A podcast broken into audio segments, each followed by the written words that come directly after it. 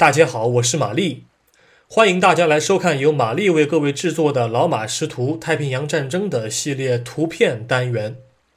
今天是二零二一年的二月七日，我要展示的是一张一九四四年同月同日所拍的照片。一九四四年二月七日。美国海军第五十二特遣舰队的各类舰只正停泊在夸贾林环礁中央的泻湖上。夸贾林之战属于吉尔伯特与马绍尔群岛战役中的一个组成部分，战斗大致延续了一周左右。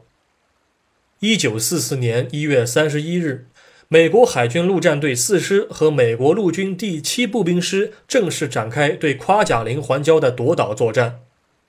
第七步兵师的部队先攻占了几个小岛，选作炮兵阵地，为二月一日的大规模两栖登陆作战铺平道路。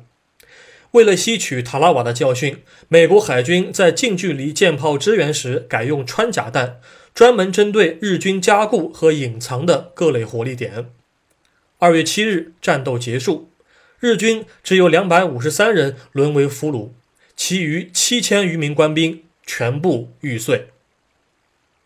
照片中唯一能被辨认的舰艇是中部右侧的运输舰“费兰德号”，因为它和别的运输舰不太一样，有两根大烟囱。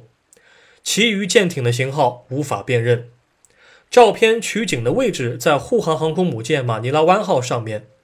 从照片中海面成像的对比度来看，拍摄当天应该是一个大晴天，不过有云层遮挡。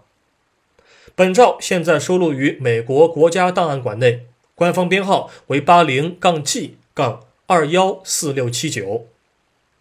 感谢您收看今天的节目，我们过几天再会。